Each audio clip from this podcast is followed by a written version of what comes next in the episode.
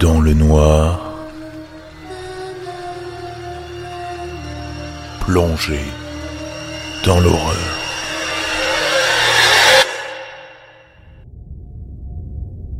Quelque chose d'effrayant est passé dans les yeux d'Olivier, et ce que j'ai vu dans son regard hanté m'a fait comprendre que nous n'en avions pas fini avec les terribles événements qui se sont produits.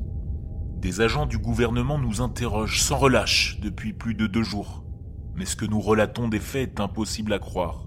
Ils nous pensent fous, ou pire, ils nous croient complices d'un massacre. Nous sommes retenus au secret, dans une immense bâtisse ultra sécurisée. Nos cellules sont dépourvues de fenêtres. Je regarde, terrifié, la bouche d'aération au-dessus de mon lit. Je sais que ce cauchemar va recommencer. Ils nous ont demandé d'écrire nos témoignages. Ils veulent confronter nos versions, chercher les failles, les incohérences et tenter de donner un sens à tout ça. Quand ce sera terminé, ils nous enfermeront pour toujours. Mais je doute fort que cela les sauve. Je m'appelle Pierre et je travaille comme analyste pour le gouvernement. Sous l'autorité de notre chef Olivier, avec six autres collègues, nous traitons des données sur de puissants ordinateurs, codant ou décodant des informations sensibles pour la sécurité du pays. Notre quotidien est bercé par le ronronnement des climatiseurs dans nos bureaux sans fenêtres, sous un perpétuel soleil de néon criard censé reproduire la lumière du jour. Notre immeuble, fraîchement rénové, a été adapté à la sécurité bâtimentaire, mais ses fondations datent de la fin du XVIIIe siècle. Les collègues racontent que plusieurs passages permettent de se déplacer par les caves d'un édifice à l'autre. Des histoires courent sur des personnes qui auraient disparu dans les entrailles de l'immeuble à plusieurs périodes de ce siècle et du précédent. Tout a commencé avec une apparition sur le mur de mon bureau, et c'est notre chef Olivier qui l'a vu en premier. Posé, tout en haut du mur, juste un peu en dessous de la grille d'aération, se tenait un étrange insecte, immobile, presque invisible, comme en transparence sur le blanc éclatant du papier peint. Grimpant sur une chaise pour parfaire son observation, Olivier a décroché l'insecte du mur, manifestement momifié. D'environ 4 cm, la bête disposait de quatre ailes, d'un corps étroit et noir, encadré de huit pattes fines. Sa tête était pourvue de deux yeux globuleux, surmontés de deux longues antennes recourbées vers l'arrière. Deux épais crochets étaient repliés sous son corps fuselé. Cette chimère semblait être le résultat d'un improbable croisement entre une libellule, une araignée et une mouche. Chacun de nous a formulé son hypothèse.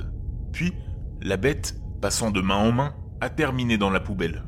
À aucun moment nous n'avons pensé qu'il pouvait s'agir d'une mue, de laquelle s'était échappée cette étrange chimère.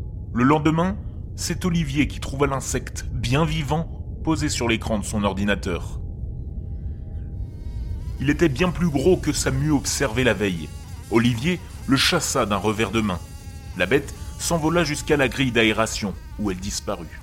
Plus tard, dans la journée, plusieurs de ces bestioles se sont posées sur nos ordinateurs, comme attirées par la chaleur ou la lumière qu'ils dégageaient. Le lendemain, les chimères étaient plus nombreuses, à chaque heure qui passait, se regroupant autour des bouches d'aération. L'attaque s'est produite au troisième jour. Si on ne voyait plus aucun insecte, on les entendait.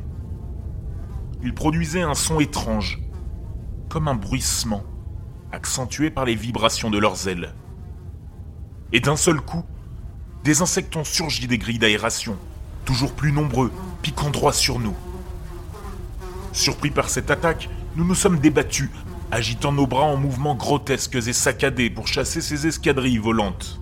Leurs piqûres nous causaient des douleurs fulgurantes, et nous avons dû battre en retraite dans le couloir, heureusement dépourvu de grilles d'aération. L'attaque avait été foudroyante et manifestement synchronisée. Le temps de retrouver nos esprits et de constater nos blessures, une lancinante stridulation a résonné émanant de tout le bâtiment. Les cris d'effroi des autres occupants de l'immeuble ont retenti. Puis, la sonnerie d'évacuation d'urgence a signé le début du chaos. Rien n'était prévu pour combattre des nuées d'insectes qui fondaient sur leur proie en bataillons ailés, rapides et voraces. Mais il y avait pire encore. À travers les murs et les plafonds, des choses se déplaçaient. Au son qu'elles produisaient, on comprit que ces bêtes étaient nombreuses et effroyablement plus grosses que les insectes ailés. Ces derniers avaient d'ailleurs déserté les bureaux aussi vite qu'ils étaient apparus. Et le plus monstrueux, c'est qu'on entendait nos collègues à travers les murs, comme s'ils s'y déplaçaient, traînés dans les gaines techniques. Olivier a déverrouillé le coffre qui contenait nos armes. Nous devions porter secours et évacuer ceux qui pouvaient l'être. Nous progressions, lentement, inspectant chaque bureau, chaque recoin de couloir, en progressant vers la sortie. S'il y avait bien des traces de lutte, nous ne trouvions aucun de nos collègues, que nous entendions pourtant hurler dans l'immeuble. Toutes les grilles d'aération étaient tombées, et de grosses traînées de sang, qui partaient du sol, remontaient sur les murs jusqu'aux bouches béantes. Les stridulations semblaient provenir de partout à la fois. Nous nous sommes séparés pour continuer à chercher des survivants dans les étages. Des coups de feu ont retenti, stoppant un court instant les stridulations des insectes. Puis, le chant a repris, en modulations étranges, comme si les bêtes se parlaient. J'ai sondé les cloisons, soulevé les plaques des faux plafonds, faisant dégringoler sur moi des myriades de mues d'insectes. Je m'orientais en suivant les cris de mes camarades les bruits dans les murs, les cris d'effroi et les taches de sang qui suintaient des faux plafonds convergeaient au pied de la porte qui conduisait au sous-sol. Je ne me souviens pas avoir ouvert cette porte. Pourtant, je me suis retrouvé au-delà, dans un couloir sombre. Le corridor débouchait sur une pièce sans issue, terminus des gaines techniques qui relient entre elles tous les bureaux du bâtiment. Déboulant des conduits d'aération, une hideuse version des insectes ailés, gros comme des chiens, tirait derrière eux les corps encore hurlants et mutilés de mes camarades qu'ils servaient en offrande à leur reine recluse tout au fond du local. J'avais devant moi la version gigantesque d'une effroyable chimère et sa monstrueuse colonie. Devant cette vision d'horreur, je me suis évanoui, et c'est Olivier qui m'a trouvé délirant errant dans les couloirs des caves de notre bâtiment. Je sais qu'il a vu ce que j'ai vu. Je sais que comme moi, il n'a pas pu tirer sur la reine. Et je sais aussi pourquoi. Nous sommes les seuls survivants. Aucun corps n'a été retrouvé. Aucune trace de bête ailée ou rampante, pas plus que de reine monstrueuse. Seules les traînées de sang témoignent de l'horreur du massacre. Nous sommes suspects pour les autorités. Mais il y a pire, bien pire. Ce matin, je me suis regardé dans le miroir, fixé au-dessus du lavabo de ma cellule. Un bref instant, quelque chose est passé dans mes yeux. La même chose que j'ai vu dans ceux d'Olivier. Ma peau s'anime d'étranges mouvements. Quelque chose rampe en dessous. Voilà pourquoi nous ne sommes pas encore morts. Nous portons la prochaine génération.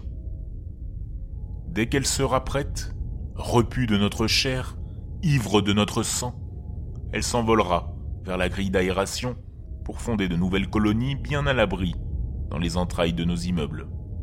Un jour, la reine se réveillera, et croyez-moi ou pas, elle aura faim, très faim.